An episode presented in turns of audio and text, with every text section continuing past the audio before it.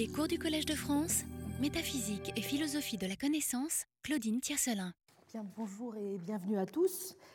Euh, alors, nous allons euh, cette année euh, présenter un, travail sur la métaphysique des, espèces naturelles et je voudrais d'emblée préciser que ce cours s'inscrit dans le prolongement de la réflexion que j'ai engagée l'an dernier sur les contours que pourrait prendre ce que j'ai appelé une connaissance métaphysique de la nature, autre manière de répondre aux défis que lançait en 1923, dans son introduction à la géométrie dans le monde sensible, le philosophe Jean Nicot, qui euh, faisait l'observation suivante, le discernement de l'ordre sensible qui nous entoure, qui forme la trame de notre vie et de notre science, qui nous est si présent et cependant si indistinct, quel philosophe n'en serait curieux, même si sa métaphysique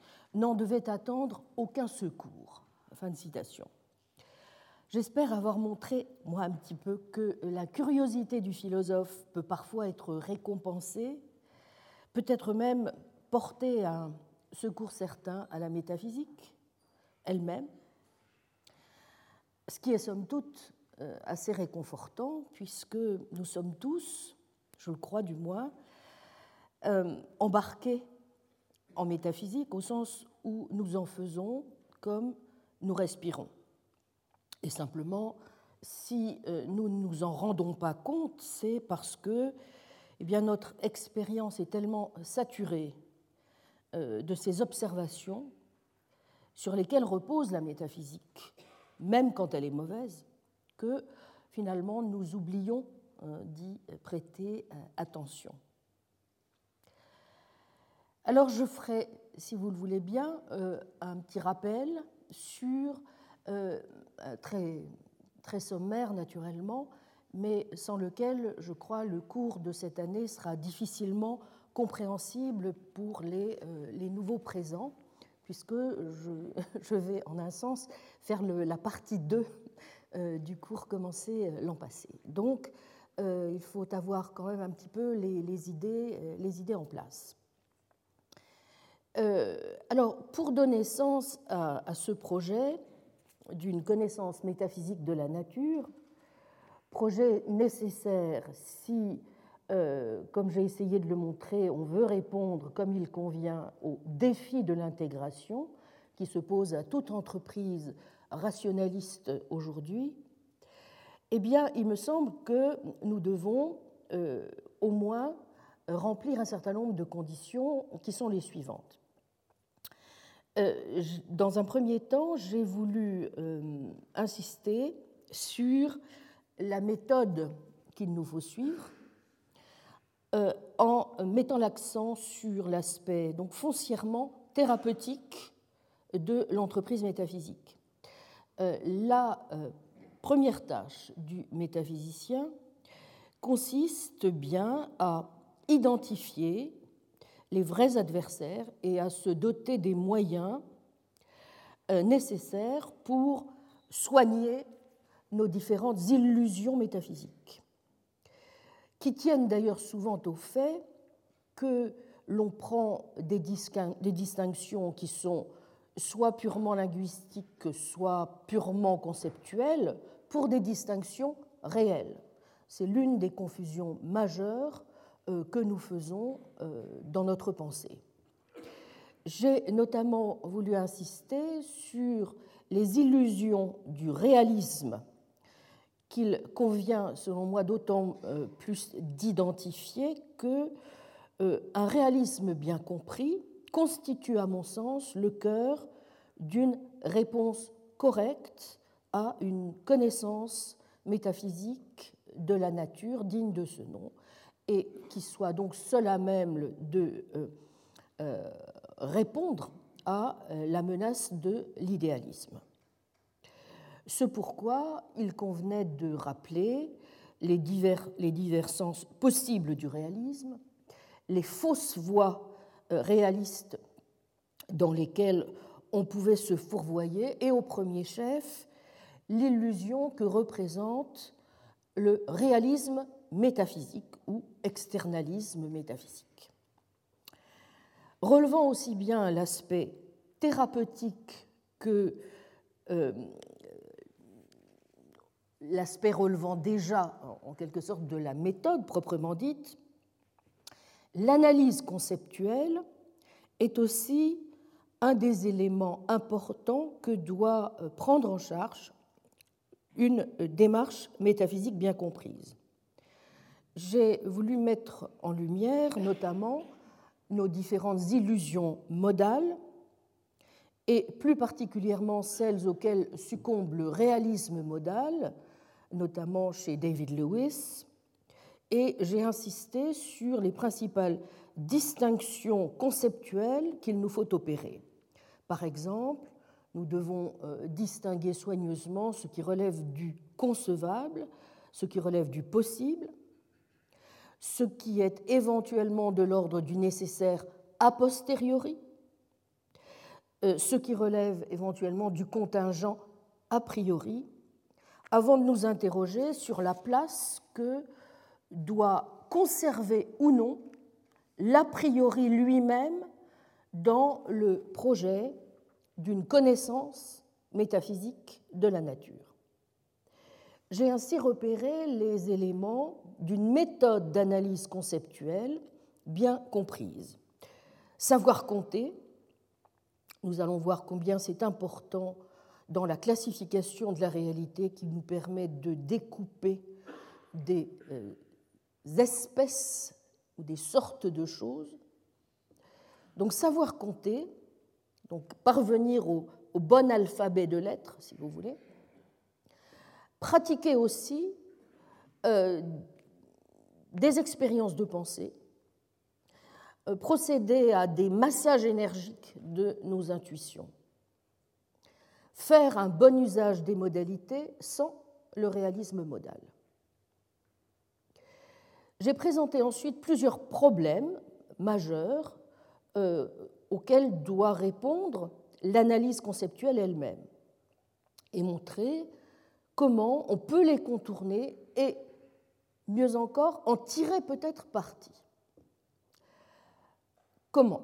Eh bien, euh, très brièvement, l'examen de la portée de, et des limites de l'analyse conceptuelle établit l'importance des points suivant.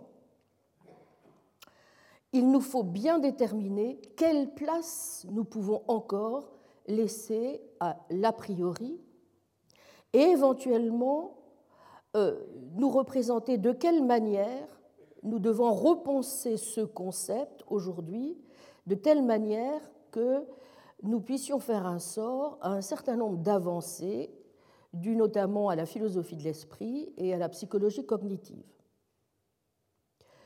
j'ai voulu souligner qu'il n'était pas du tout, contrairement à une idée répandue, incompatible, par exemple, de procéder à des analyses du registre de la normativité dans un cadre naturaliste. Autrement dit, il n'y a absolument aucune monstruosité à envisager une certaine normativité dans la nature. Il ne faut non plus jamais oublier de prendre garde à ce qu'on pourrait appeler euh, la visée de compréhension, qui peut être la nôtre dans un projet de ce type, et la visée de connaissance. Faire attention aussi à déterminer la manière dont on connaît quelque chose a priori, qu'est-ce que ça veut dire au juste, et donc le rôle que l'on est disposé à accorder, je le répète, sur un plan purement épistémique, à l'intuition d'une part, à la psychologie populaire et à un certain noyau cognitif d'autre part. Une autre partie importante de la réflexion a consisté aussi à établir la place exacte de l'analyse a priori dans l'entreprise, certes, mais aussi évidemment à la place qu'il convient d'accorder aux résultats empiriques et donc aux leçons que l'on peut tirer de la des sciences.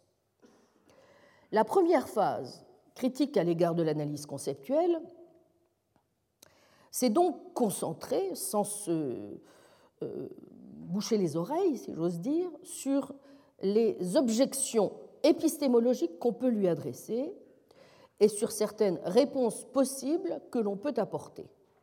Parmi les objections, elles sont relativement bien connues. Cette démarche conceptuelle est parfaitement inutile. La science nous permet de faire toutes les réductions nécessaires. L'analyse conceptuelle, a priori, ne, fait pas, euh, ne prête pas une attention suffisante au cas réel. Ensuite, elle s'appuierait sur une définition en termes de conditions nécessaires et suffisantes qui a ses limites. J'ai indiqué des réponses possibles sans sous-estimer certaines difficultés persistantes, que rappellent en particulier les analyses euh, contemporaines menées par Susan Carey dans euh, ses travaux récents sur euh, l'origine des concepts? J'ai aussi évoqué une réponse partielle et donc insatisfaisante par ce qu'on appelle une forme de fictionnalisme ou de neutralisme qu'on peut trouver chez des philosophes comme Norman Malcolm ou chez Wittgenstein, et suggérer de nouvelles pistes, à mon sens plus fructueuses, qui s'appuieraient, d'une part, sur l'utile distinction entre différentes formes de nécessité,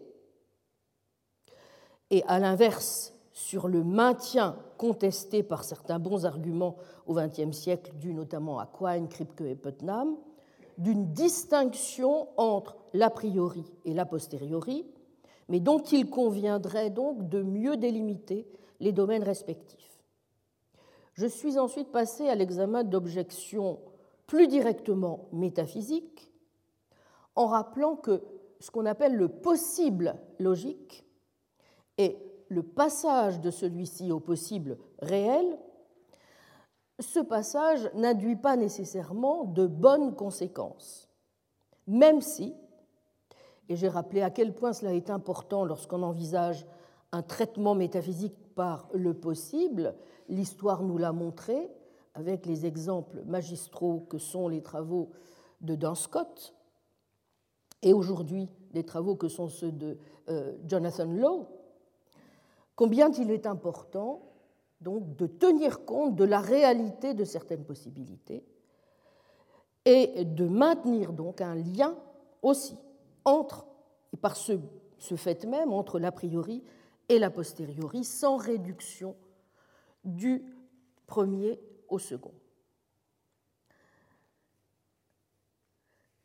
J'ai ensuite rappelé quel peut être l'usage correct de la science dans le projet d'une connaissance métaphysique de la nature et pourquoi il nous faut impérativement, et là c'est encore quelque chose qui est un petit peu euh, sous-estimé aujourd'hui dans les travaux contemporains de métaphysique des sciences, il faut soigneusement distinguer un projet de métaphysique des sciences au sens, je dirais, scientiste du terme,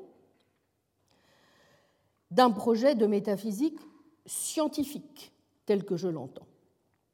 Être à l'écoute de la science, tenir compte des leçons que euh, nous donnent les différentes sciences, euh, ne signifie pas du tout euh,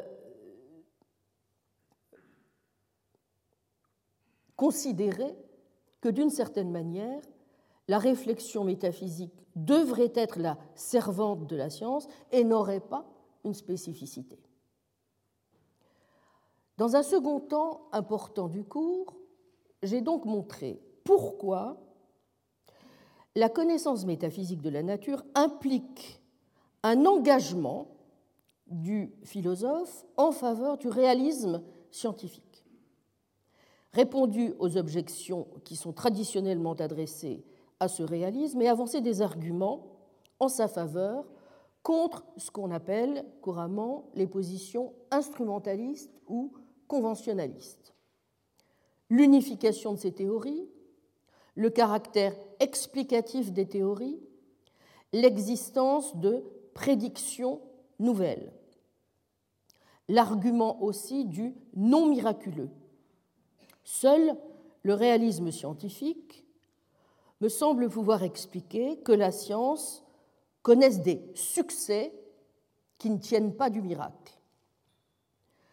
J'ai évidemment présenté trois nouvelles objections importantes qui sont faites aujourd'hui faveur, au réalisme scientifique et donc qui prônent une attitude antiréaliste, ce qu'on appelle classiquement l'argument de la sous-détermination des théories par les, domaines, les données empiriques, la thèse du M. Quine, le rappel de la fausseté d'un certain nombre de théories au cours de l'histoire, l'impossibilité supposée de dire quelle est la meilleure théorie.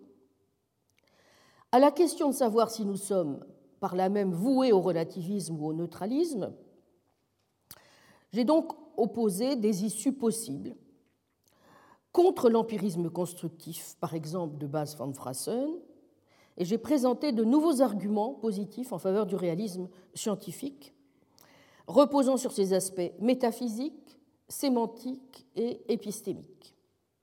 En pariant, je dois avouer, sur un certain optimisme épistémique, j'ai donc présenté des arguments qui, certes, s'appuient sur le classique argument du il n'y a pas de miracle, sur, mais, mais moins classiquement, je pense, sur euh, la valeur épistémique de l'abduction que l'on a tendance un peu à tort à réduire au modèle de l'inférence à la meilleure explication et qu'il faut à mon sens entendre plutôt sur le mode d'une inférence à la bonne explication, plus modestement. Enfin, j'ai présenté les raisons pour lesquelles un projet de connaissance métaphysique de la nature ne suppose pas seulement un engagement en faveur du réalisme scientifique, mais aussi un engagement métaphysique du réaliste scientifique lui-même, que j'ai fait reposer sur quatre thèses essentielles. 1. Une théorie causale des propriétés. Une conception, deuxièmement, dispositionnaliste, conditionnelle des lois de la nature. Troisièmement, un réalisme dispositionnel qui ne redoute, et nous allons voir combien cela est important pour la suite des événements, si j'ose dire, qui ne redoute ni un certain quiditisme, ni de recourir sous une certaine forme à préciser à la téléologie, ni l'hypothèse de la nécessité de certaines lois. Enfin, quatrième point, un réalisme convaincu de la nécessaire prise en compte de tout l'ameublement catégoriel du monde. Dans le troisième temps du cours, partant donc du principe que un projet visant à la connaissance métaphysique de la nature doit savoir compter les choses, j'ai esquissé les étapes que devrait suivre une telle enquête sur les propriétés réelles de la nature l'analyse détaillée étant menée euh, en parallèle euh, dans le séminaire. Cette enquête devrait permettre, c'est pourquoi il s'agit bien d'une connaissance, étant entendu que le modèle de connaissance que je fais mien est davantage le modèle non pas de la croyance vraie justifiée, non pas davantage celui que prône l'épistémologie des vertus, mais davantage le modèle pragmatiste de la connaissance conçue comme inquiry, enquête. Donc cette enquête devrait permettre en particulier de réhabiliter certaines propriétés longtemps tenues pour obscures, éliminées, puis simplement réduites, avant d'être finalement tenues pour réelles, voire essentielles, à savoir les propriétés dispositionnel. Cela a permis d'avancer des objections contre ce qu'on appelle d'une part le catégoricalisme, c'est-à-dire la position notamment défendue par un métaphysicien comme David Armstrong, selon laquelle, euh, même si l'on reconnaît qu'il y a deux types de propriétés, des propriétés dispositionnelles et des propriétés catégoriques, il est toujours possible de montrer que les propriétés dispositionnelles sont réductibles in fine à des propriétés catégoriques.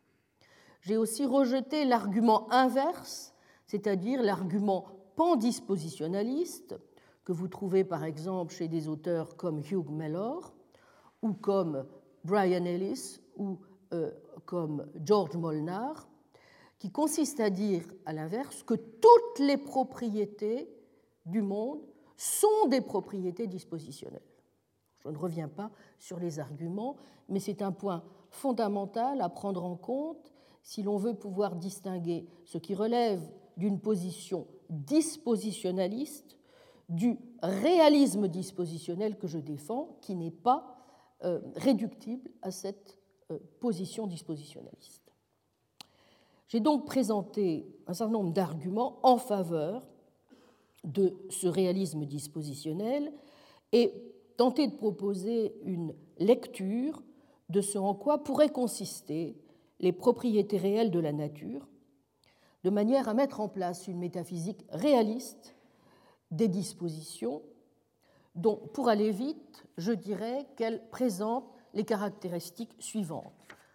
Tout ceci est rappelé sur la feuille d'accompagnement que vous devez avoir trouvée à l'entrée et qui sera mise en ligne sur le site euh, euh, de la chaire, naturellement. Bien.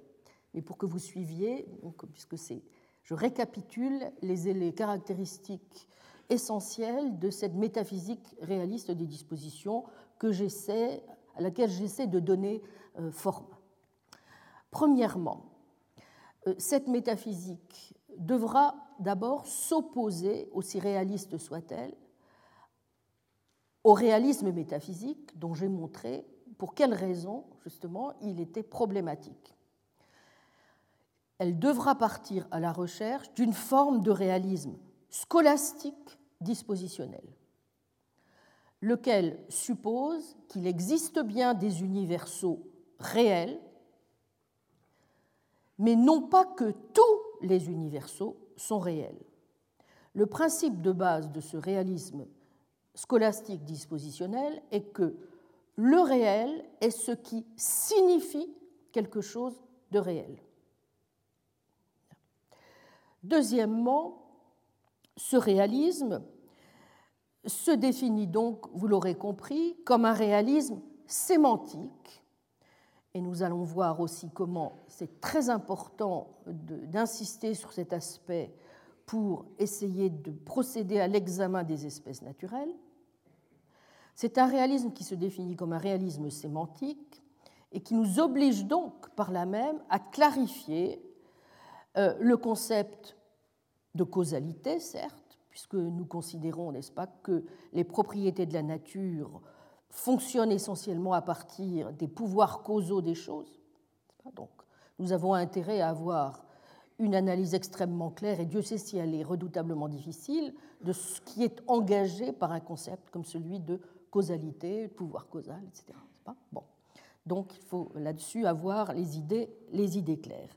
Donc clarifier le concept de causalité, déterminer aussi de façon correcte euh, comment nous pouvons engager la signification de nos attributions de propriété dispositionnelle.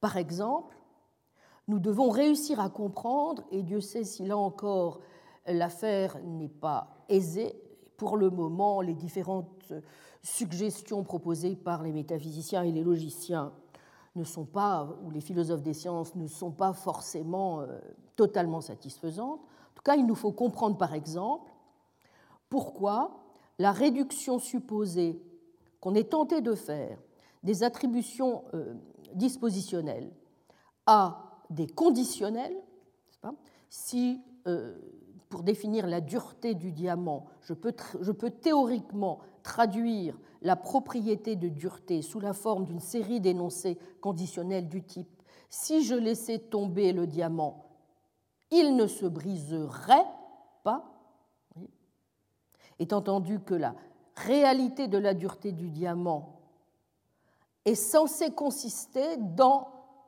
le bien fondé d'un énoncé conditionnel de ce type. Vous y êtes Mais évidemment, cela suppose que la réalité même de la dureté ne se réduit pas à l'ensemble des occurrences dans lesquelles le phénomène se, présente, puisque vous pouvez même envisager des cas où vous ne soumettez jamais, par exemple, le diamant à la pression. Est-ce que vous allez, par exemple, considérer que le diamant commence à être dur au moment où vous procédez à son examen, à son test? Si c'est le cas, ça veut dire que la propriété de dureté elle-même a quelque chose d'extrêmement mystérieux, vous en conviendrez, puisqu'elle apparaîtrait comme ça, tout d'un coup, pop, parce que vous l'avez testée. Donc elle a vraisemblablement existé au moment même où vous ne la testiez pas, et pourtant, vous avez besoin d'une certaine façon de dire que le test est ce qui garantit la réalité de la proposition. Sinon, de quoi parlez-vous? D'une entité qui a l'air totalement éthérée. Bon.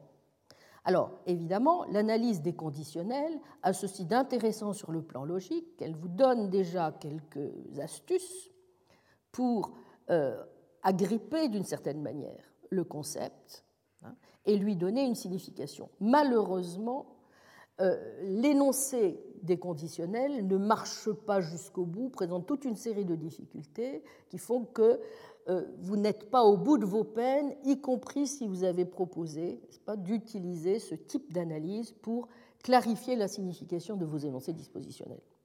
Bien. Bon, donc voilà, il faut encore essayer d'avancer sur ce plan. Et ça signifie qu'il faut faire un certain nombre de, recherches encore sur la nature des conditionnels, sur ce que c'est que euh, aussi la, possibilité de procéder à une analyse correcte des contrefactuels, etc. Donc le logicien, par exemple, a du pain sur la planche. Bien, à supposer d'ailleurs qu'il ait du pain sur la planche, il n'est pas le seul, n'est-ce pas, à être euh, évidemment appelé à la rescousse puisque ce n'est pas seulement, comme je l'ai dit, l'analyse logique qui suffira pour rendre compte de la signification de nos attributions. En tout cas, nous savons un peu mieux quand nous procédons, vous voyez, à ce deuxième stade de l'approche, c'est-à-dire où nous accrochons véritablement à la, euh, caractéristique sémantique du projet, nous arrivons à mieux définir, par exemple, ce qui fait la différence entre des propriétés et des prédicats, entre certaines sortes de propriétés et certaines sortes de prédicats.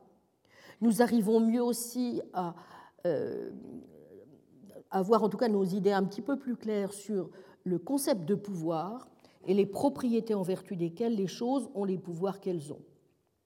Nous arrivons aussi peut-être mieux à établir des correspondances entre ces premières distinctions et euh, la distinction qu'il convient sans doute d'opérer entre des prédicats qui sont dispositionnels, la solubilité, la malléabilité, le courage, et des prédicats non dispositionnels. Nous pouvons mieux marquer aussi sans doute ce qui est caractéristique peut-être d'un prédicat dispositionnel, produire des critères d'identification plus précis, euh, analyser aussi donc toutes ces difficultés et montrer au fond en travaillant sur l'analyse des contrefactuels, sur le problème de ce qu'on appelle les antidotes, les dispositions traîtresses, comment on peut y voir un petit peu plus clair ou procéder à des conditions plus fines qui nous permettent de donner une signification à nos attributions. Le troisième euh, trait important du réalisme scolastique dispositionnel que je souhaite défendre se présente bien sûr non seulement comme un réalisme scolastique dispositionnel, comme un réalisme sémantique, mais bel et bien comme un réalisme, c'est-à-dire que il est important de voir que, aussi, importante que soit la partie sémantique du projet, ce n'est pas à la recherche de prédicats que l'on part, mais à la recherche de propriétés réelles. Notamment, sur ce plan, est extrêmement important euh, le critère causal d'existence pour une propriété que j'ai posé comme un impératif. On ne peut pas établir la réalité d'une propriété si à un moment ou à un autre, on n'essaie pas de comprendre comment elle exerce une forme de pouvoir causal. Cette idée est extrêmement importante parce que c'est un élément euh, sur lequel j'ai beaucoup insisté dans le cadre de ce qu'on appelle aujourd'hui le défi de l'intégration. À chaque fois que vous avez affaire à une entité d'ordre métaphysique, ou plus généralement à une forme d'entité abstraite, comme c'est le cas par exemple des entités mathématiques, vous devez être en mesure de rendre compte de la façon dont, si les propositions que rendent possibles ces propriétés abstraites sont vraies et que vous les connaissez, vous devez expliquer aussi comment il se fait que vous puissiez accéder à cette connaissance. Or, vous voyez que pourquoi y a-t-il un défi entre les deux aspects de la question? Eh bien parce que d'une certaine manière, toute connaissance suppose que vous puissiez à un moment ou à un autre accéder à la chose connue. Il faut donc qu'il y ait un lien causal entre l'opération de connaître elle-même et l'objet à connaître. Si cet objet est simplement une entité abstraite, comment allez-vous rendre compte du lien causal? Comment allez-vous dire, par exemple, que vous connaissez un triangle, que vous connaissez un nombre? Ah, Bien sûr, si le triangle, c'est le triangle des Bermudes et que vous êtes parti en croisière, vous allez peut-être pouvoir le connaître très facilement. Mais le triangle mathématique qui est dans un manuel, comment allez-vous faire? Hein? Or, si vous ne voulez pas rendre totalement mystérieux la manière dont vous accédez à ces entités, il faut bien que vous compreniez le lien entre ce qui est de l'ordre, d'une part, de la propriété elle-même, de l'entité, dans son aspect, dirons-nous, métaphysique, au sens où c'est quelque chose, ce sont des, des, des entias, pas, et la connaissance que vous en prenez. En tout cas, si on refuse une hypothèse simple qui revient à dire oh ben peu m'importe, au fond c'est peut-être l'intuition, ou c'est par magie, ou c'est parce que j'ai le feeling tout à coup des mathématiques, donc je ne me pose pas la question, etc. Non, si, si vous voulez un petit peu comprendre ce qui se passe, alors vous devez comprendre réellement, vous devez expliquer comment se fait ce passage. L'idée que j'ai essayé de développer, c'est que la seule manière dont s'agissant d'un projet de connaissance métaphysique de la nature authentique, on pouvait résorber ou répondre à ce défi, c'était en effet de considérer qu'on ne pouvait pas faire l'économie, lorsque l'on parlait d'une propriété réelle, du fait que cette propriété avait, bien sûr ce n'est pas le seul, mais comportait au moins un critère causal d'existence. Bien entendu, cela est rendu possible dès lors que vous considérez que les propriétés sont pour l'essentiel des propriétés dispositionnelles, puisque à ce moment-là, les dispositions, ce sont des pouvoirs causaux, des groupes de propriétés qui sont en interaction, en relation les unes avec les autres, et qui, évidemment, ont, euh, ne sont pas des sortes d'entités atomisées posées là comme des sacs euh, sans aucune espèce de relation les unes avec les autres, mais elles entretiennent des relations, et c'est précisément cette manière dont elles entretiennent des relations qui permet en grande partie, mais pas seulement, parce qu'il faut d'autres choses, en grande partie de comprendre pourquoi elles sont réelles et en quoi consiste très précisément leur réalité.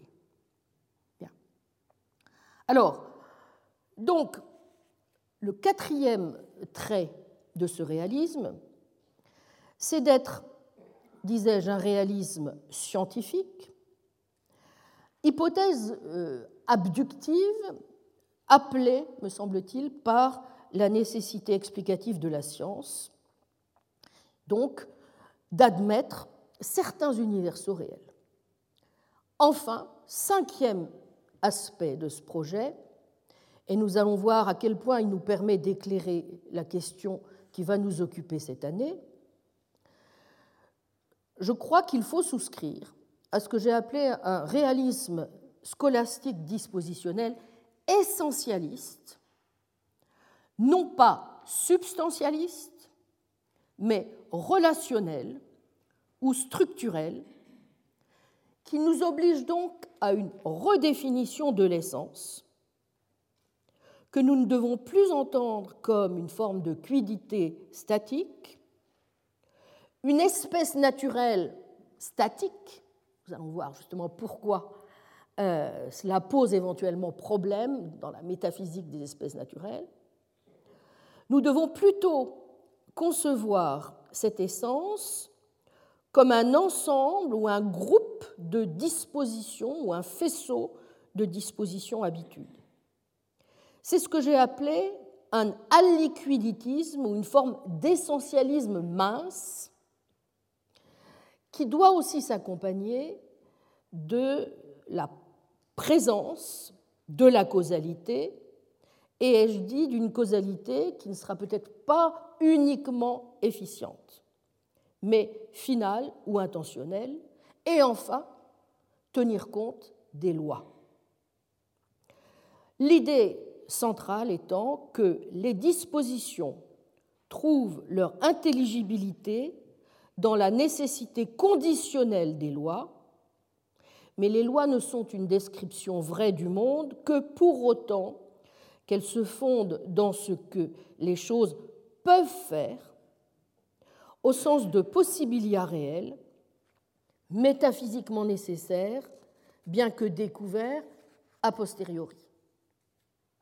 De cette enquête, j'ai conclu qu'en dépit de solides arguments qu'on invoque traditionnellement et encore aujourd'hui, du côté notamment des kantiens, des néo-kantiens et encore plus vigoureusement du côté des yumiens et des néo-yumiens en faveur de l'humilité, eh bien, euh, il y avait peut-être lieu de faire en métaphysique, sinon preuve de témérité, au moins d'un minimum d'audace, et euh, non pas de témérité, euh, forme, je crois, que je crois, pouvoir distinguer dans certaines versions contemporaines de ce qu'on appelle le structuralisme, que ce structuralisme soit ontique ou causal, euh, il doit être possible, donc sans être aussi téméraire, de défendre la possibilité, donc sous la forme d'une humilité que je dirais raisonnée, d'une authentique connaissance métaphysique de la nature, d'inspiration réaliste. Mais j'ai aussi conclu le cours de l'année dernière par cette phrase il reste encore beaucoup à faire. Donc c'est la raison pour laquelle cette année, je vais essayer de poursuivre et je l'espère euh, euh, approfondir un peu l'examen en essayant bon, bien, de tester le modèle que je vous ai proposé. Je vais essayer de voir si, en suivant euh, ce modèle, donc en restant dans ce cadre, on peut mieux connaître et comprendre la réalité qui nous entoure en l'appliquant plus précisément à certaines caractéristiques de la réalité. Des caractéristiques qui laissent penser que eh la réalité se laisse découper ou est déjà découpée vaste question précisément, en différentes espèces ou sortes de choses. Donc pour ce faire, je vais m'appuyer sur la même méthode. Je vais essayer de voir ce que nous indique l'analyse sémantique et l'analyse conceptuelle. Tenter de nourrir cette double analyse eh bien, des intuitions qui sont les nôtres, ne jamais oublier nos intuitions, avec certaines expériences de pensée, mais aussi naturellement tirer tous les enseignements possibles de ce que nous livrent les sciences. Et donc j'aborderai un petit peu plus cette année que je ne l'ai fait l'an passé les domaines de la chimie et les domaines de la biologie, sans prétendre naturellement, vous imaginez, dans le peu d'heures qui sont les miennes, couvrir ces champs immenses que sont les philosophies respectives euh, de la chimie et de la biologie. Voilà. Donc je vous annonce d'entrée de jeu le programme euh, de nos séances. Je vais commencer donc par introduire à certaines des questions et des difficultés théoriques que pose l'examen des espèces naturelles. Et euh, je consacrerai la deuxième séance à euh, l'examen suivant. Est-ce que nous pouvons connaître les espèces naturelles sans rien savoir de leur essence? Nous allons voir que l'une des questions évidemment difficiles, c'est savoir est-ce qu'on peut connaître quelque chose en dehors d'une perspective essentialiste. J'ai essayé de montrer à la fin de mon projet que ça n'était pas possible. Mais il faut que j'essaie de dire pourquoi. Or, certains, dans l'histoire de la philosophie, et encore aujourd'hui, considèrent que peut-être qu'il faut dissocier les deux choses.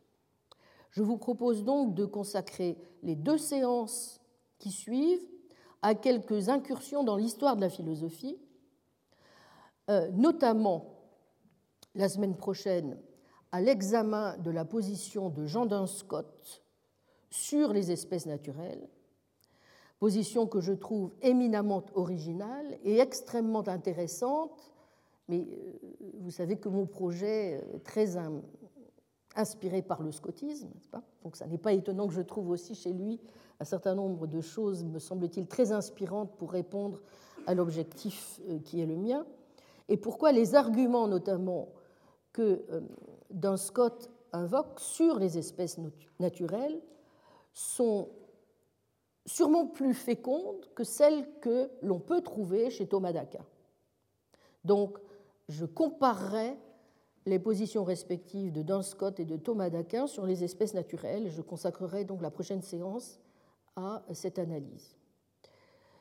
Une deuxième incursion dans l'histoire de l'examen de la question de la métaphysique des espèces naturelles est évidemment, euh, cela va de soi, la position respective qu'ont pu avoir John Locke d'un côté et Leibniz de l'autre.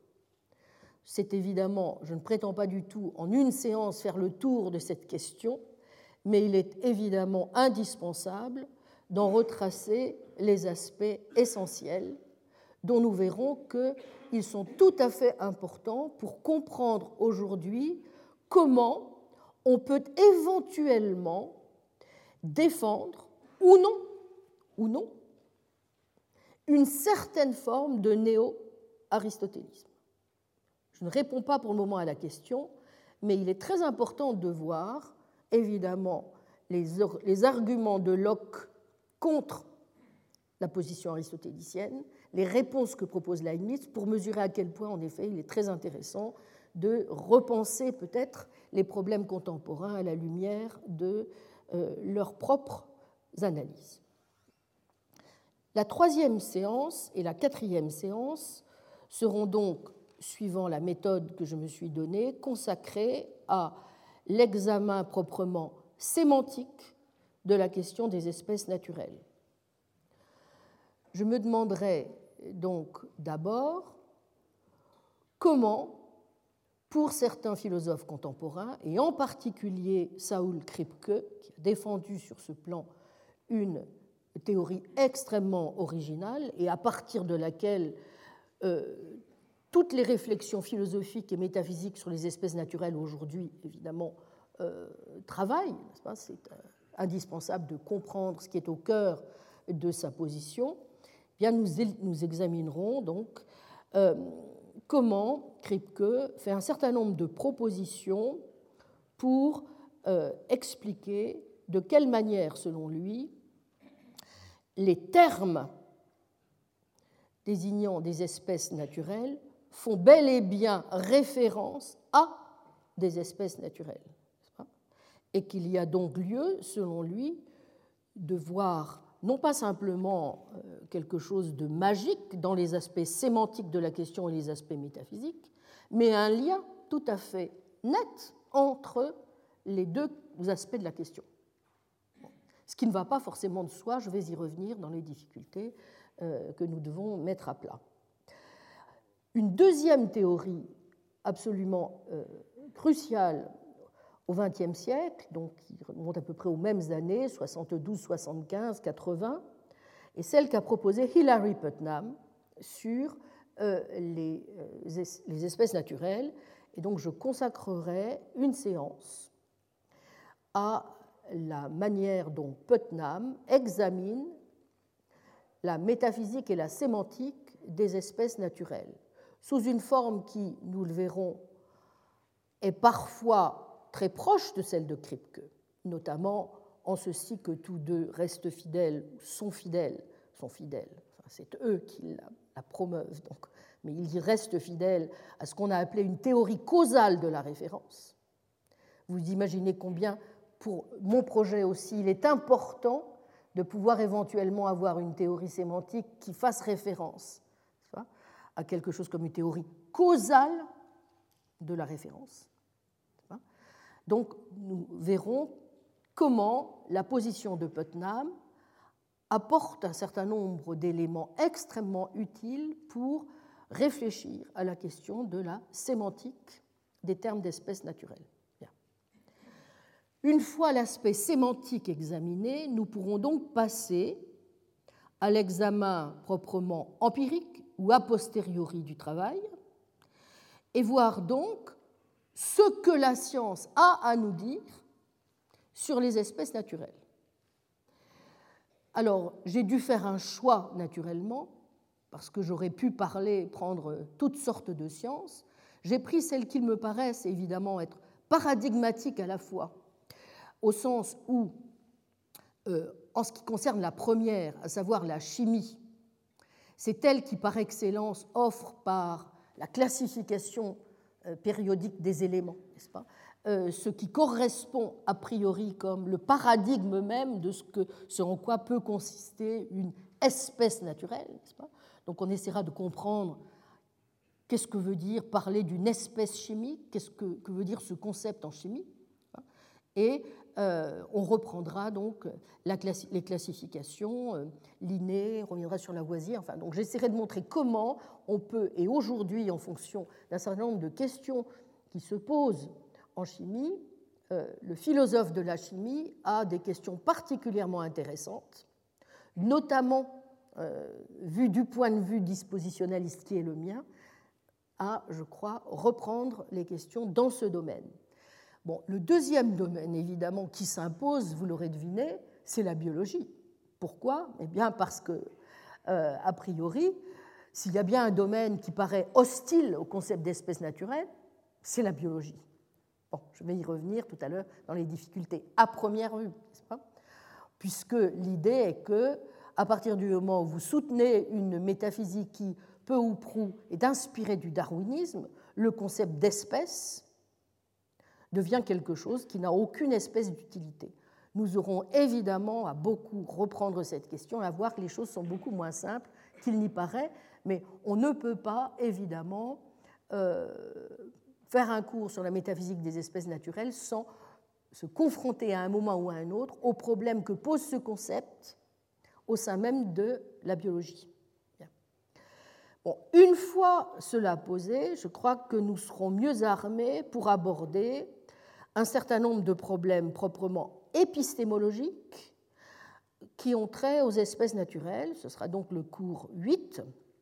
Je me poserai évidemment la question de savoir si euh, la prégnance de ce que euh, on appelle, de ce sur quoi insistent par exemple des philosophes comme John Dupré ou Joseph Laporte, ce qu'on appelle l'importance des changements conceptuels, hein, permet encore de penser la question euh, en conservant intacte le réalisme scientifique que je souhaiterais pouvoir conserver. Donc, il faudra à un moment ou à un autre affronter euh, la question de savoir, sur le plan épistémologique, comment se posent les difficultés et si on peut maintenir donc fermement une forme de réalisme scientifique euh, dans, dans la réflexion. Et j'espère arriver donc au bout de ma démarche dans le dernier cours et vous montrer comment en effet, euh, on peut, je crois, euh, rester dans l'optique que j'ai essayé de poser euh, l'an passé, défendre une connaissance métaphysique des espèces naturelles, mais sous certaines conditions, naturellement, qui imposent notamment, vous verrez que c'est un des aspects importants du travail que nous aurons à mener, que nous soyons extrêmement vigilants, si nous voulons du moins conserver dans la barque l'essentialisme, que nous soyons très attentifs à la manière dont nous définirons ou définirions cet essentialisme. Voilà.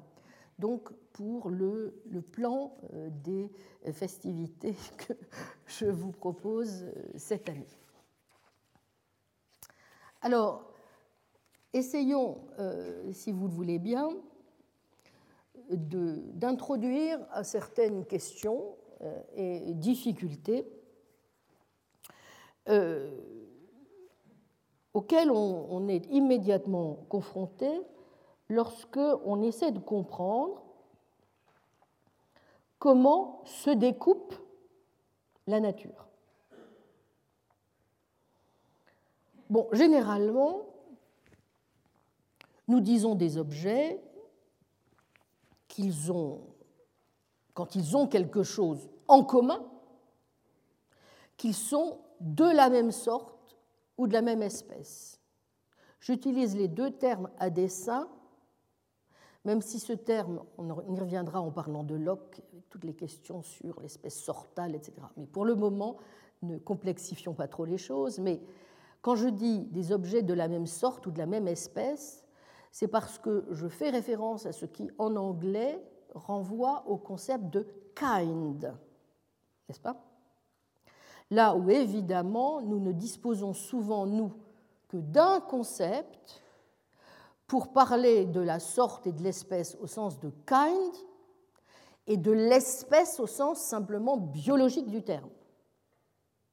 Or, toute une partie de la question, c'est évidemment de montrer que le concept de kind ne se réduit pas au seul concept de espèce au sens biologique ou de spéciès.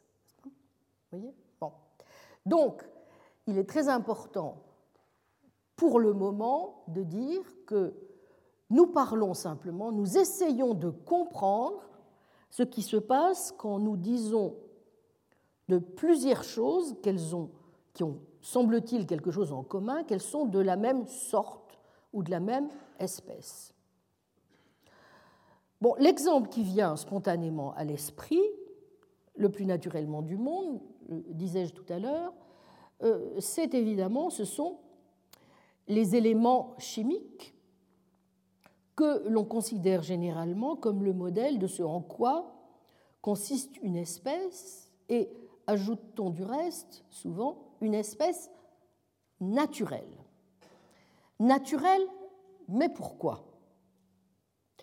Eh bien parce que, semble-t-il, du moins le sait-on depuis le tableau périodique des éléments, il est possible de définir l'or, par exemple, comme ce qui contient et contient nécessairement, c'est-à-dire à titre définitionnel, le nombre atomique 79.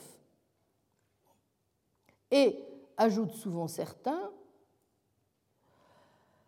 ce nombre est ce qui est définitionnel de l'or parce qu'il nous donne en quelque sorte l'essence de l'espèce en question. Vous voyez que ce faisant, j'ai déjà introduit plusieurs concepts naturels, nécessaires, essentiels. Mais pourquoi? Qu'est-ce qui justifie que nous utilisions d'emblée des concepts, au fond, aussi abstraits et massifs Peut-être que pour euh, mieux le comprendre, il nous faut essayer de procéder euh, différemment. Supposons que nous choisissions de dire de plusieurs objets en or qu'ils ont d'autres propriétés et que ces propriétés aussi leur sont uniques. Par exemple, qu'on peut les trouver dans tel ou tel endroit, à tel ou tel moment, etc. Après tout, eh bien, pourquoi ne pas dire dans ce cas qu'il nous suffit de faire la liste des endroits ou des moments où ces objets se sont trouvés pour parvenir ainsi à mieux les situer et donc à mieux les définir. Alors pourquoi choisissons-nous pourtant naturellement de dire que c'est le nombre 79 plutôt que ces autres propriétés de localisation spatio-temporelle qui nous donnent l'essence de l'or. Eh bien justement parce que, à la différence de ces différentes propriétés spatio-temporelles, qui sont contingentes, on suppose qu'il est nécessairement vrai que les choses en or ont 79 pour nombre atomique. C'est une vérité nécessaire. C'est-à-dire qu'elle ne peut pas être autrement qu'elle n'est. En outre, et c'est là un point que soulignait John Stuart Mill, ce qui est intéressant dans euh, ce nombre atomique, c'est qu'il explique aussi, vous voyez, plusieurs autres propriétés des choses en or. Ce que ne font pas, de toute évidence, les autres propriétés spatio-temporelles. Troisièmement, il semble bien aussi qu'il soit possible de spécifier l'essence de l'or sans faire référence, le moins du monde, à l'endroit où il se trouve, au moment où on en parle, ou même à l'individu, le particulier qui le contient. Bref, le nombre atomique nous donne l'essence, en quelque sorte, de la spécification qualitative de la chose, ce que ne fait pas le lieu le moment.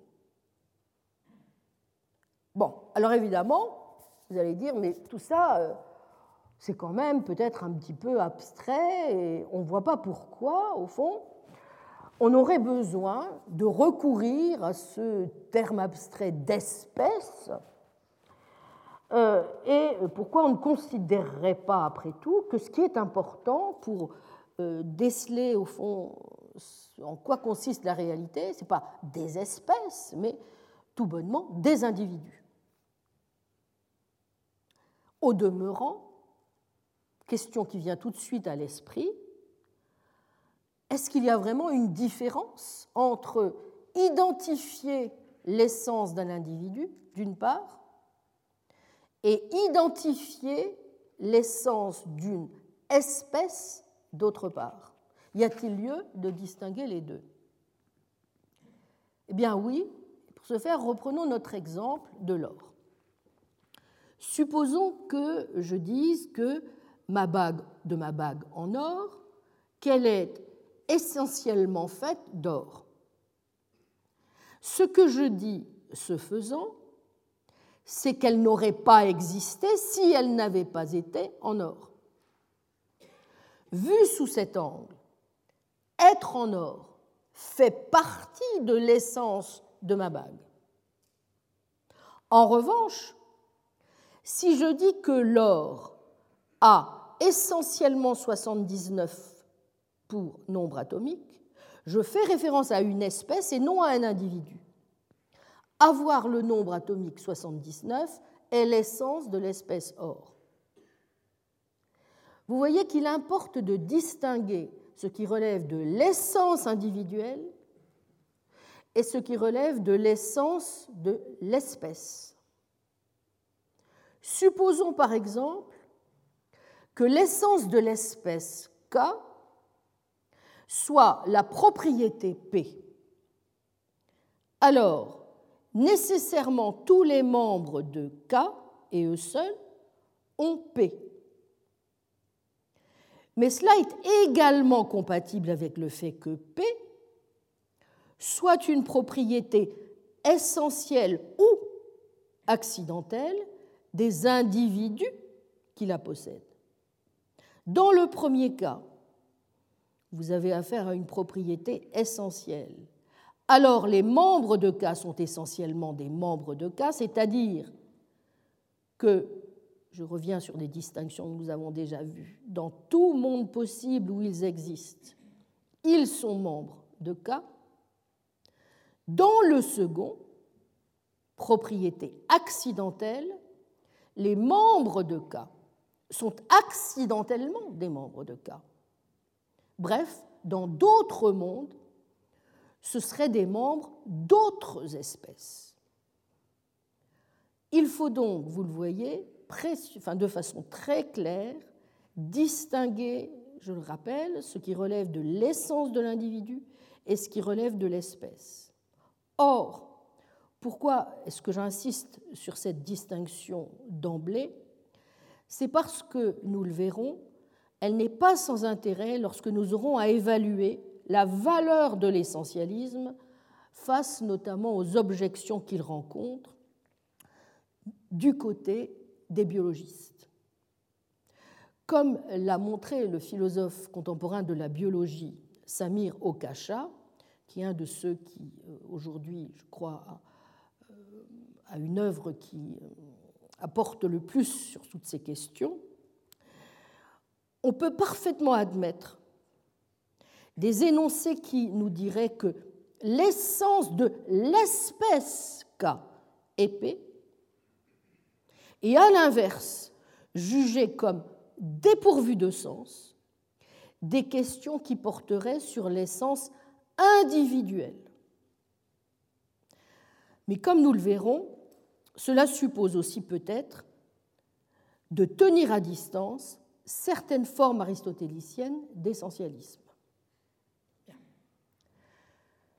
Ces premières distinctions conceptuelles posées nous voyons immédiatement que plusieurs questions d'ordre différent se posent à nous, que l'on peut très schématiquement ordonner selon qu'elles sont plus d'ordre métaphysique, d'ordre plutôt épistémologique, ou encore plutôt d'ordre sémantique. Commençons par le plan métaphysique. En général, nous euh, parlons de façon tout à fait naturelle d'espèces naturelles, par exemple, au sens où nous disons que nous pouvons compter le nombre d'éléments découverts par tel ou tel chimiste, le nombre d'espèces, de sortes de particules dans tel ou tel modèle. À première vue, tout semble indiquer que les espèces naturelles sont donc d'une certaine sorte, mais est-ce aussi certain? Est-ce que l'apparente existence des espèces naturelles est une réalité ou une illusion? Illusion, c'est ce que pensent un certain nombre de philosophes, notamment de la biologie aujourd'hui, en particulier un auteur comme Richard Boyd, nous aurons l'occasion d'y revenir. Si nous acceptons de dire que ce ne sont pas euh, des illusions, mais qu'elles sont réelles, en quoi consiste leur réalité? À quel type d'entité avons-nous affaire? En particulier, c'est un point euh, que j'ai brièvement évoqué tout à l'heure, avons-nous les moyens de les distinguer d'entités abstraites comme le sont par exemple les entités mathématiques. Est-ce que les espèces naturelles sont, comme le pensent certains, des universaux ou d'autres des particuliers, d'autres encore simplement des ensembles, ou bien des entités vraiment sui generis? Enfin, question, vous l'ai-je dit, qui me semble très importante, est-ce que nous pouvons interagir causalement avec elles ou y faire réellement référence? Deuxième question d'ordre métaphysique qui euh, intervient immédiatement. Y a-t-il une seule et unique façon correcte de regrouper les objets en espèces naturelles Bon, à première vue, nous serions tentés de dire oui. Euh, les objets que nous regroupons sous l'espèce or ne sont pas les mêmes que ceux que nous regroupons sous l'espèce plomb. Mais après tout, ne peut-on mélanger les deux? Souvenons-nous des analyses importantes de Nelson Goodman. De même qu'il y a, dit-il, des objets qui ont tantôt la couleur verte avant le temps T, tantôt la couleur bleue après le temps T, et donc on peut parler d'objets vreux. Peut-être que l'on pourrait aussi, après tout, définir comme oplo les objets qui seraient de l'or et commenceraient à exister avant l'année 2000 et qui seraient en plomb et commenceraient à exister après 2000. Oplo, c'est-à-dire forme avec or et plomb. Hein. Bon, intuitivement, nous sommes quand même tentés de dire que le plomb et l'or sont des espèces naturelles et que Oplo eh bien, est une catégorie artificielle, un artefact qui provient de l'inventivité humaine, mais qui n'est pas quelque chose qui existe indépendamment de nous. Mais le problème, vous voyez, en tout cas pour le métaphysicien, vous allez dire que c'est un problème qui ne se pose pas pour l'homme euh, qui se lève le matin et qui s'endort le soir. Si, si, je pense que si. Puisque, comme je l'ai dit, nous sommes tous, que nous ne voulions pas, des métaphysiciens, nous en faisons comme nous respirons. Vous allez, vous allez voir que euh, ce n'est pas du tout une clause de style. Est-ce que nous pouvons vraiment justifier cette intuition? Autrement, bien entendu, qu'en disant que les choses en or se regroupent sous l'espèce or parce qu'elles auraient pas mal de propriétés en commun. Le concept de avoir plusieurs propriétés en commun n'étant pas, je vais y revenir plus en, en détail, véritablement un critère qui nous permet de déterminer ce qu'est une espèce naturelle. Un troisième type de question métaphysique sur les espèces naturelles et qui se pose, je crois, ne concerne plus cette fois directement la question de leur existence objective, de savoir si elles ont une réalité, si ce sont des entités abstraites, des entités fictionnelles, euh, des produits de notre invitivité, si nous avons les moyens euh, de les distinguer véritablement d'artefacts, pas? Si elles sont dans la nature, et si oui, comment?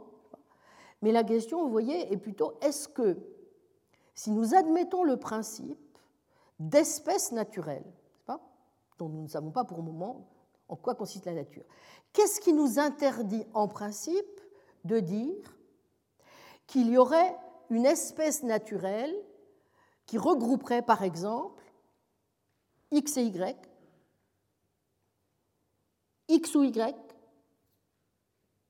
non X.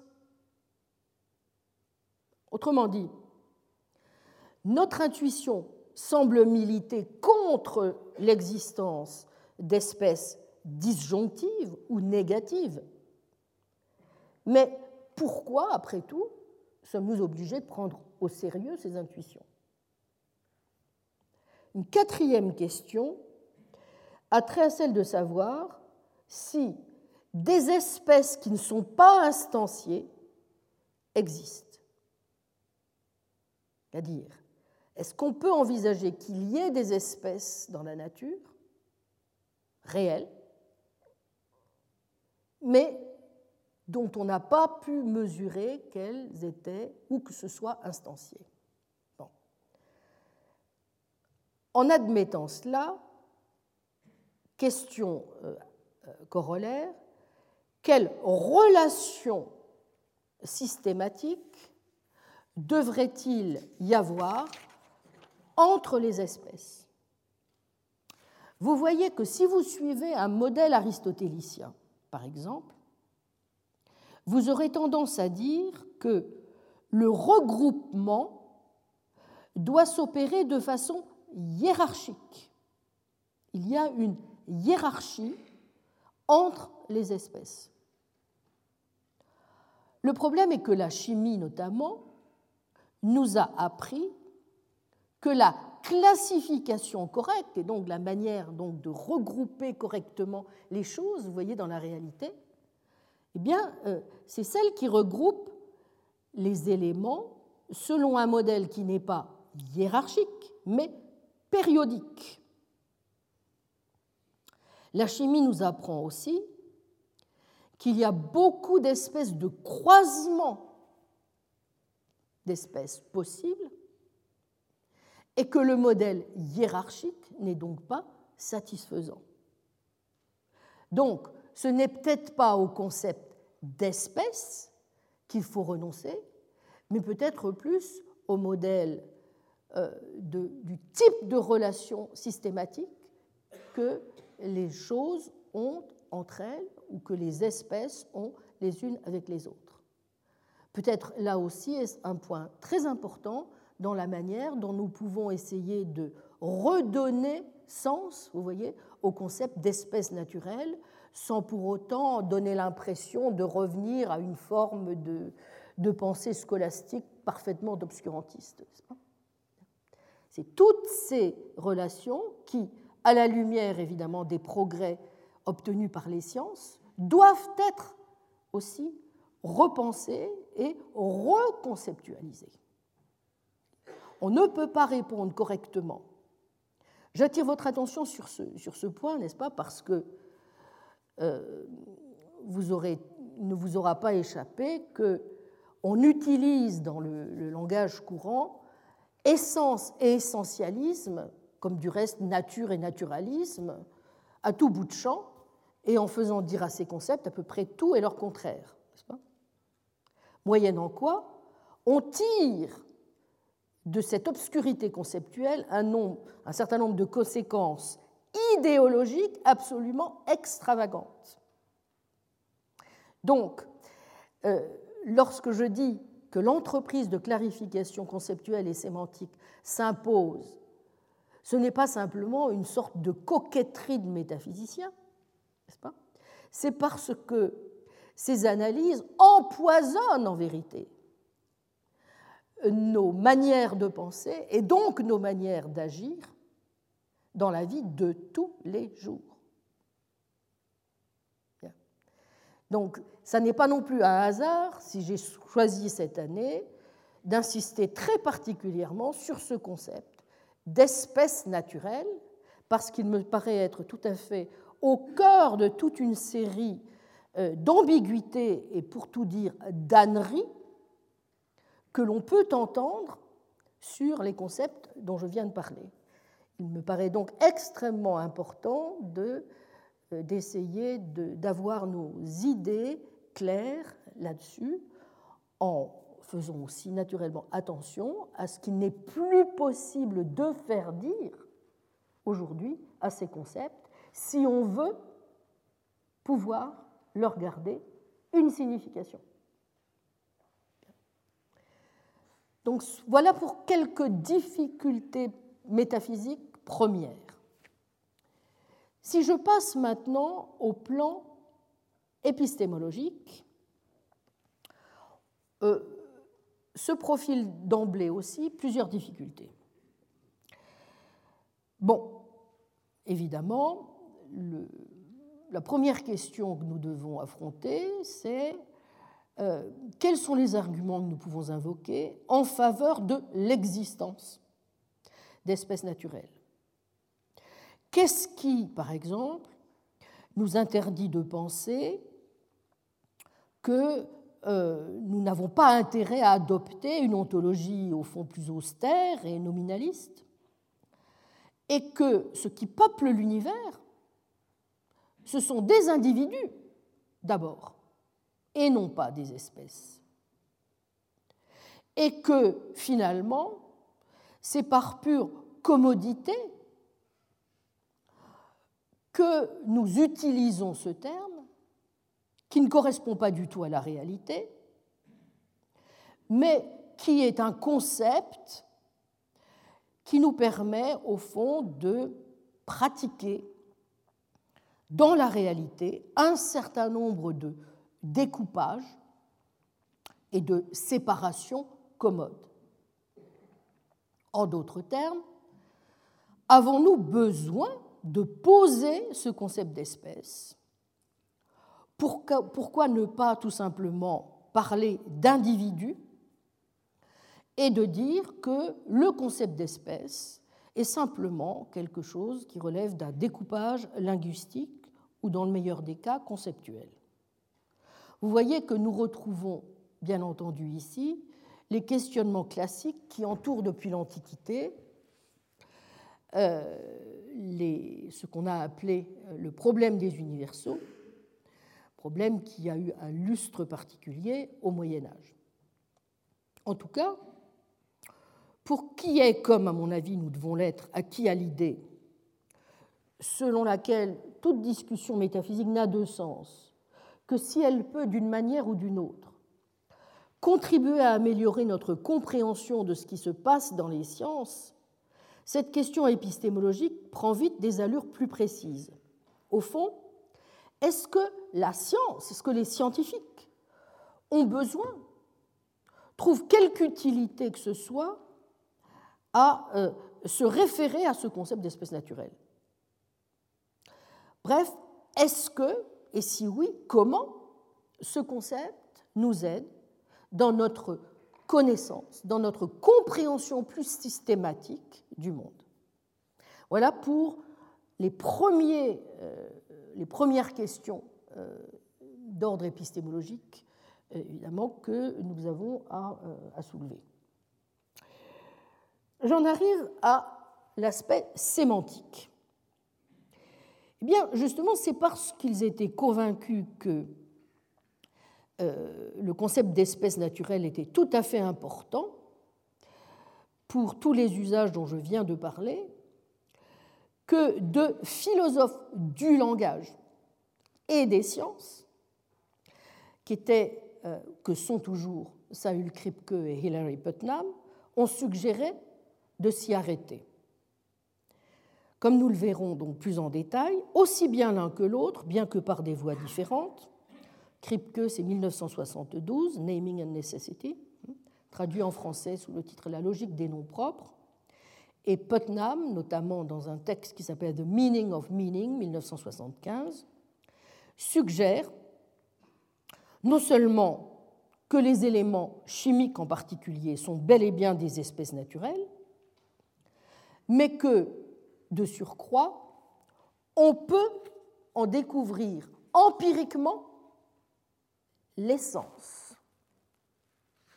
Et il considère qu'on peut développer une sémantique des termes d'espèces naturelles qui nous permettent justement de déterminer une classe de termes généraux qui désigneront bel et bien des espèces naturelles au sens métaphysique du terme, et donc qui nous permettront de faire le départ entre des termes tels que célibataire ou crayon, et des termes authentiques d'espèces naturelles tels que or ou encore eau, ou, c'est l'exemple que prend euh, Putnam, la citronicité, lemonhood.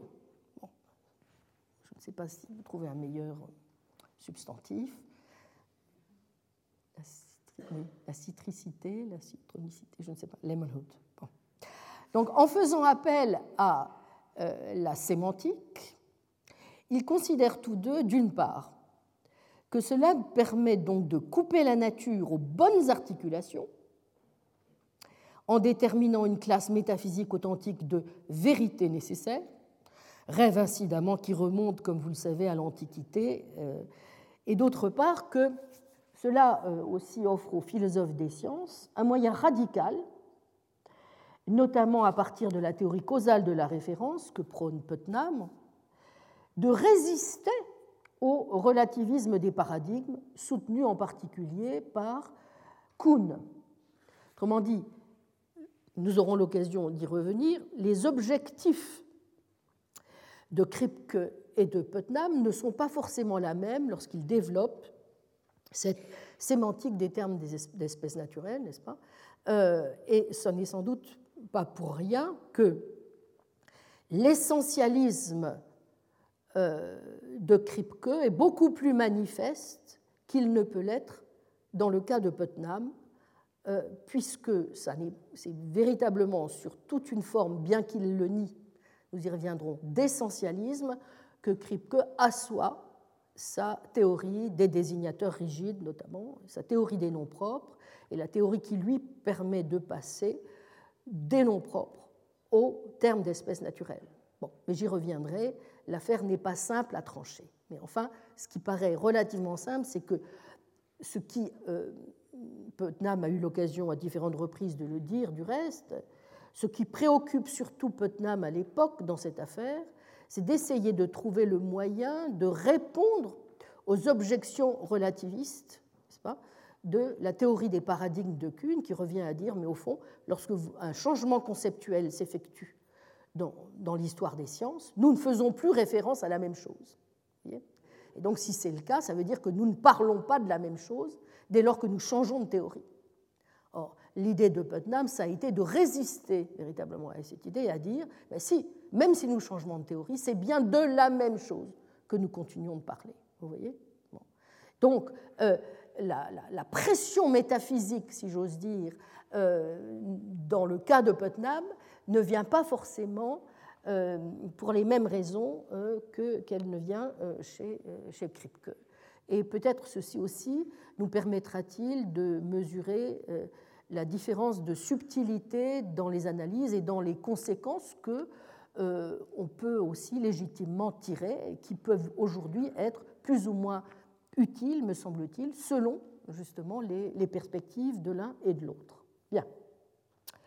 En tout cas, euh, évidemment, outre le plan sémantique, ou en nous servant éventuellement de ces modèles, avons-nous un moyen, en nous référant à la pratique scientifique elle-même, de faire un sort à ce type d'analyse Est-ce que nous pouvons montrer qu'elle constitue véritablement un apport ou au contraire un handicap?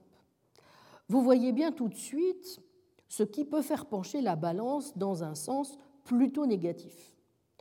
Comme je l'ai dit, l'un des domaines dans lesquels on a a priori des réticences à prendre au sérieux un tel concept, ou même à lui donner un sens, ou tout du moins à lui donner un sens euh, essentialiste, mais même simplement réaliste, c'est la biologie. Pourquoi? Eh bien parce que la, catégorie d'espèces, entendue au sens biologique, ne peut pas, ne peut plus s'entendre de manière un tant soit peu essentialiste. Si les espèces, en effet, ont des essences, il est surprenant que la biologie de l'évolution, notamment, euh, non seulement ne soit pas parvenue à les découvrir, mais qui plus est, ne semble guère manifester d'intérêt à son endroit.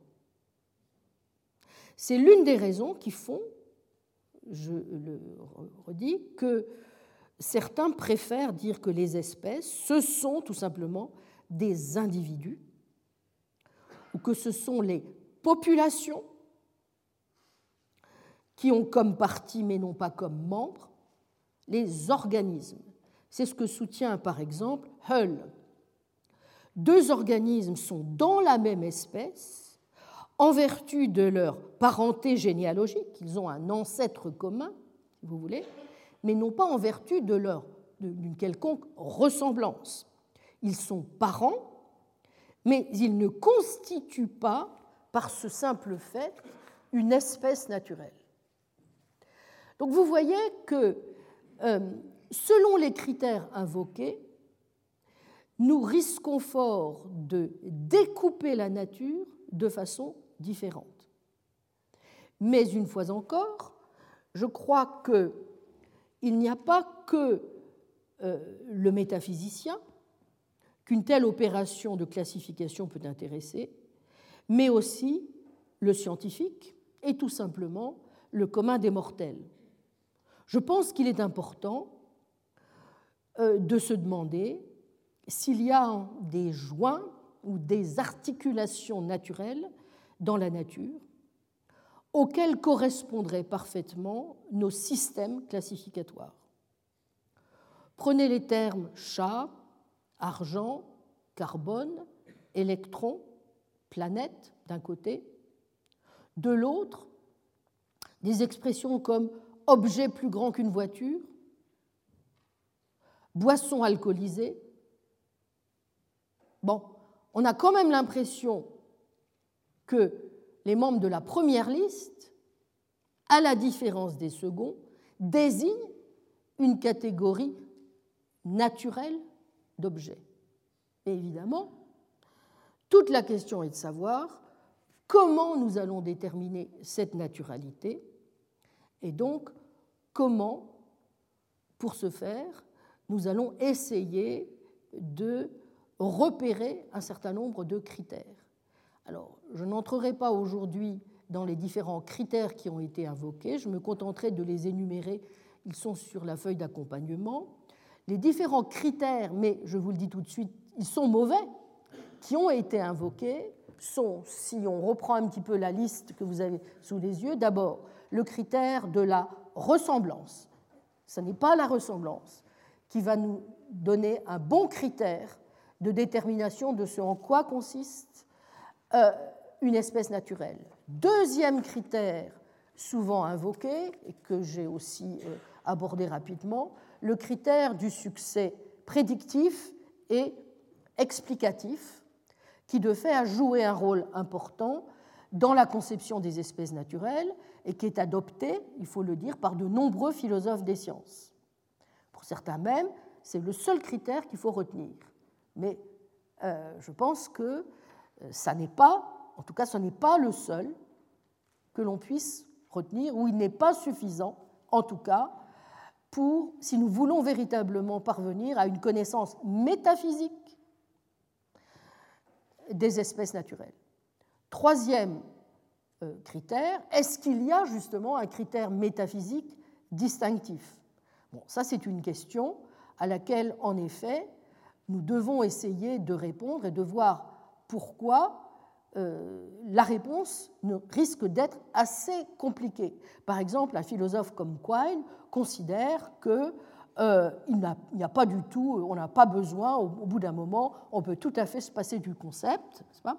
Euh, le concept euh, signifie simplement que nous ne sommes pas encore parvenus à un âge suffisamment mûr ou à un état suffisamment mûr de notre science. Bon. Mais est-ce que Quine a raison? Je pense que vous vous doutez déjà que je considère que Quine n'est pas, à mon avis, suffisamment métaphysicien pour que il opère une réponse que je juge pour ma part satisfaisante. Quatrième type de critères, c'est toute une série de critères a priori qui sont fort intéressants, qui ont été évoqués par un certain nombre de métaphysiciens contemporains, qui ne sont pas euh, dénués de pertinence, mais dont on essaiera de montrer justement que, là encore, ils sont trop, si j'ose dire, trop a priori pour être honnêtes. C'est-à-dire qu'ils euh, ont de la pertinence, mais si vous avez bien suivi le, type de projet qui est le mien, autant je considère qu'il y a une part a priori importante dans tout projet métaphysique bien compris, autant je pense qu'on ne peut pas s'appuyer uniquement sur des critères a priori pour déterminer en quoi consiste la connaissance de quoi que ce soit sur un plan métaphysique. Donc, critère a priori, certes, intéressant, euh, nous allons voir pourquoi, mais insuffisant. Un autre type de critères, eh bien, ce sont justement les critères sémantiques, et c'est ceux auxquels nous allons donc devoir euh, euh, consacrer un certain nombre de séances, en nous posant évidemment la question de savoir si véritablement on peut, comme le, croit euh, Putnam et aussi aisément considérer qu'il y a un chevauchement systématique qui nous permet de passer des critères sémantiques aux critères métaphysiques. Euh, vous l'aurez compris, le fait que je juge importante l'attention que nous devons porter aux leçons des sciences empiriques montre suffisamment que de tels critères sémantiques, à mon avis, aussi intéressants soient-ils, ne sont pas non plus suffisants. Donc je vous propose que la semaine prochaine, nous recommencions l'examen en faisant un petit tour dans l'histoire du problème et en voyant un petit peu ce que le docteur subtil a à dire sur cette question. Je vous remercie. Retrouvez tous les contenus du Collège de France sur www.colège-2-france.fr.